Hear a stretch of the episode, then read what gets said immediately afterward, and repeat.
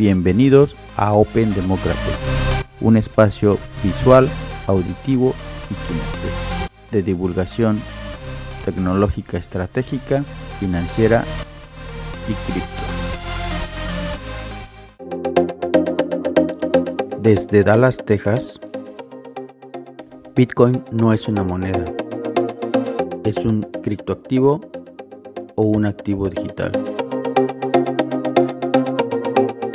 Los rendimientos pasados no aseguran rendimientos futuros. Todo el material compartido en este podcast es educativo y no representa un consejo financiero.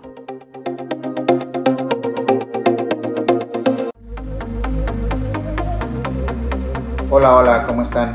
Hoy vamos a hablar de un tema súper importante que muchas veces pasamos por alto o no visualizamos.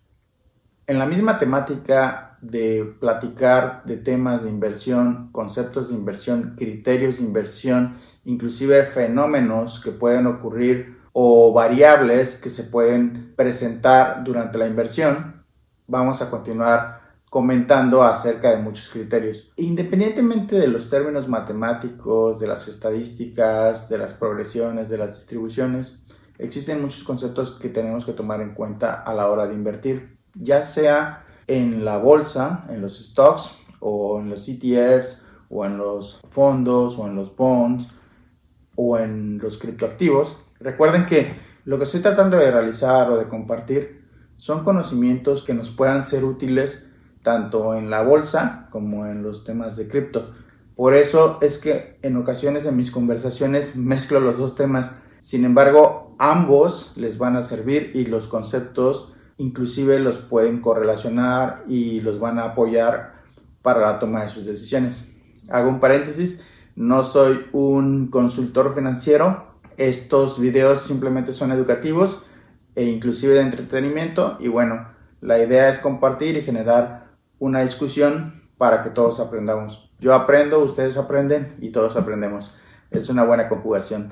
En la misma temática les quiero compartir, por ejemplo, una buena lectura, que es esta, la de El inversionista inteligente de Benjamin Graham. En esta él menciona una regla, la regla de los 72, por ejemplo, que es una regla para medir o saber en cuánto tiempo, de acuerdo a la tasa de crecimiento o growth rate, en inglés le llaman, que por ejemplo, ponen en el libro un ejemplo de si tú tienes 72 y divides en una tasa de crecimiento del 6%, en los cuales tú duplicas tu inversión. Se refiere a este tipo de escenarios, este tipo de reglas para ver en cuánto tiempo uno, de acuerdo a una determinada medición, dobla la inversión. Entonces, es la regla de los 72. Pero independientemente de ese tipo de estrategias, herramientas, les quiero platicar desde hace mucho tiempo estos conceptos súper interesantes que, bueno, para mí son interesantes, espero que también para ustedes, que tenemos que tomar en cuenta tanto en la bolsa y en el mundo cripto para invertir. Vamos a tratar de capitularlos y de explicarlos, pero son los siguientes. En temas de inversión, por ejemplo, hay que tomar muchos factores en cuenta. Por ejemplo, cuando las empresas hacen adquisiciones, o cuando las empresas inclusive compran startups.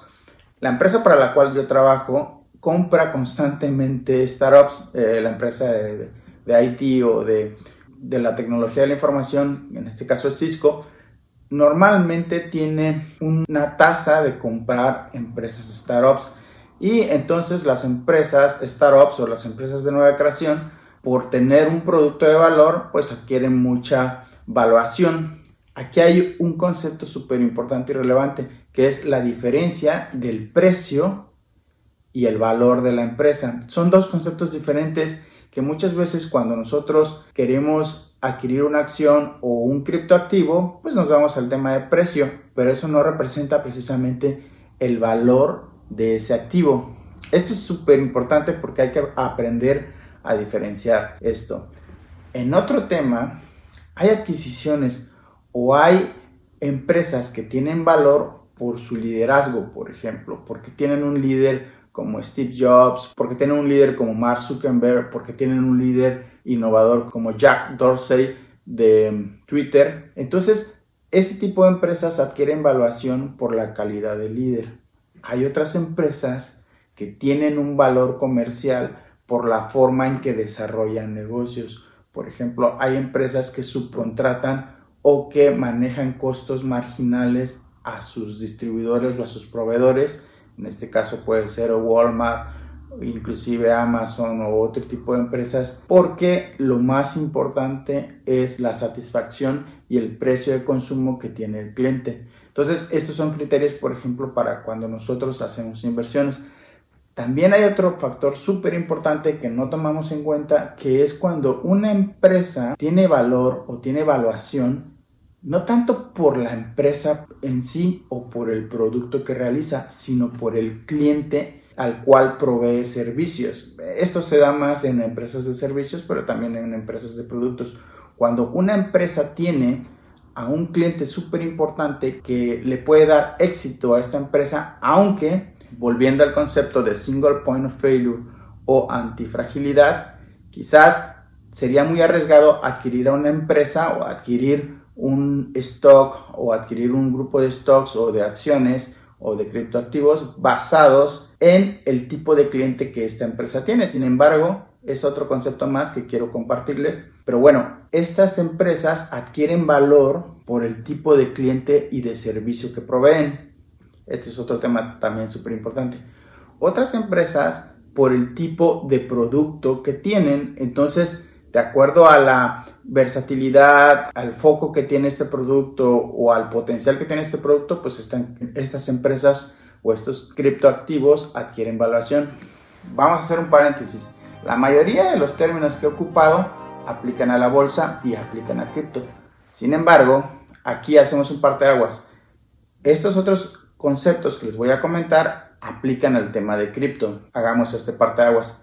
Por ejemplo, en el tema de cripto, lo importante son los protocolos de interconectividad y los protocolos para realizar las actividades, tanto de fintech como del mundo cripto, que tienen un valor comercial, que tienen conceptos de usabilidad, que tienen conceptos de escalabilidad, que tienen conceptos de seguridad. Esto es súper importante porque son conceptos que en ocasiones no traslapamos al mundo de la bolsa y por eso hago este paréntesis o este parte de aguas que esto aplica más en términos de la industria cripto. Y estos mismos protocolos y estos mismos conceptos, por ejemplo, de escalabilidad, el de escalabilidad es qué tanto puede crecer o cuál es la velocidad de crecimiento o el rate de crecimiento que un protocolo puede tener de acuerdo a su usabilidad. Aquí viene otro concepto también importante. Por eso en el mundo cripto se han creado comunidades, comunidades de adopción como el caso, por ejemplo, de las NFTs, que se ha apalancado de las comunidades de arte, que se ha apalancado de las comunidades de deportes, que se ha apalancado a ciertas comunidades que le dan apreciación al valor de ese criptoactivo. Esto es bien relevante porque entonces existe un concepto en el mundo cripto que también quien le da valor a ese criptoactivo es la comunidad per se. Y esto está relacionado con la ley de Metcalf Law o la ley de Metcalf. ¿Por qué? Porque de acuerdo al efecto social o al efecto multiplicativo de la red social o geométrico de la red social, pues va a tener más adopción de acuerdo a la comunidad que empuja este criptoactivo. Y de ahí es el tema que no podemos descartar y tenemos que observar y tratar de investigar más a fondo y tratar de inspeccionar con detalle, pues es el tema de los criptoactivos que dependen de comunidades fuertes como Chiba Inu, como Dogecoin y otro tipo de criptoactivos que tienen mucha fuerza de acuerdo a su comunidad. Sin embargo, también existen protocolos fintech, protocolos de interconectividad y de interoperabilidad en el mundo cripto, protocolos de usabilidad, o de escalabilidad que también son importantes que tenemos que analizar y conceptualizar y estudiar porque esas características le dan valor al criptoactivo y aquí también tenemos otro factor súper importante que le da valor a los mismos criptoactivos y son los desarrolladores. Así como tenemos la figura del CEO en este caso ejemplos muy conocidos, Steve Jobs, Bill Gates, Mark Zuckerberg, también en el mundo cripto existe el valor y el peso que le puede dar a un criptoactivo el tipo de desarrolladores que tienen la comunidad de desarrolladores o un desarrollador súper relevante que haya tenido un histórico de desarrollos relevantes en la industria, tanto cripto o en la industria fintech o en otro tipo de industrias, y que en la actualidad sea quizás el arquitecto eh, principal de toda una arquitectura, de todo un criptoactivo, que cuando extraemos a ese desarrollador del criptoactivo, quizás pudiese dejar vulnerable o perder equilibrio en el valor de ese criptoactivo. Esto puede ser una fortaleza o una debilidad porque se convierte en un single point of failure o un punto único de fallo. Tanto la fortaleza de este desarrollador como arquitecto como el no tenerlo. Entonces, por eso es que el mundo cripto es súper complicado. Ahora, pueden existir un sinnúmero de grupos de desarrolladores, por ejemplo, Apple crea esta comunidad de desarrolladores en la plataforma en la cual se hacen las aplicaciones. Microsoft hace lo mismo. Cisco tiene un programa que se llama DevNet que también crea comunidades de desarrolladores y la mayoría de las empresas que han visto oportunidad en darle peso y valor a los desarrolladores crean este tipo de ambientes en los cuales se genere toda una base de desarrollo que impulsa el producto. Este concepto viene mucho de open source, de las comunidades Linux, de las comunidades de desarrollo de, por ejemplo, en la parte del kernel, y esto le da suficiente base y fortaleza al desarrollo que se quiera emprender. Estos conceptos son más del área de software, pero nos ayudan a entender el tema de cripto y si podemos hacer ciertas analogías con el tema de la bolsa, yo lo que quiero es que les sirvan los elementos para entender toda esta complejidad que es parte de mi tarea, el tema de difundir, de educar, de compartir lo que yo he aprendido, lo que yo he observado y simplemente es eso, ¿no? Generar este diálogo para que todos aprendamos y pues para que el conocimiento pues no nada más se quede conmigo, sino yo también lo pueda democratizar y lo pueda abrir pues, a quien quiera tomarlo. Entonces es básicamente la dinámica de todo este recorrido que hemos iniciado Vamos a seguir con estos conceptos, pero este video tenía ganas de hacerlos desde hace mucho tiempo, solamente que todavía no tenía todos los elementos que estoy juntando para poder entender la figura total para poder entender el mapa desde otro tipo de dimensiones o desde otro tipo de perspectiva. Espero les sirva, espero les sea de agrado, espero contribuyan. Probablemente existían cosas que ustedes ya sabían, probablemente existen deltas o componentes nuevos que les van a servir a ustedes para tener también ciertos criterios y complementar los que ya tenían en sus criterios de inversión, en donde ponen sus activos o en donde están poniendo foco para ustedes crecer sus inversiones o crecer el conocimiento que tienen y en general aprender más y tomar mejores decisiones. Espero les haya gustado este video. Mi nombre es Mario Meraz. Muchas gracias. Nos seguimos viendo y escuchando en los siguientes podcasts y videos. Bueno, esto ha sido todo por hoy. Bloque a bloque, bits a bits, Open Democratic.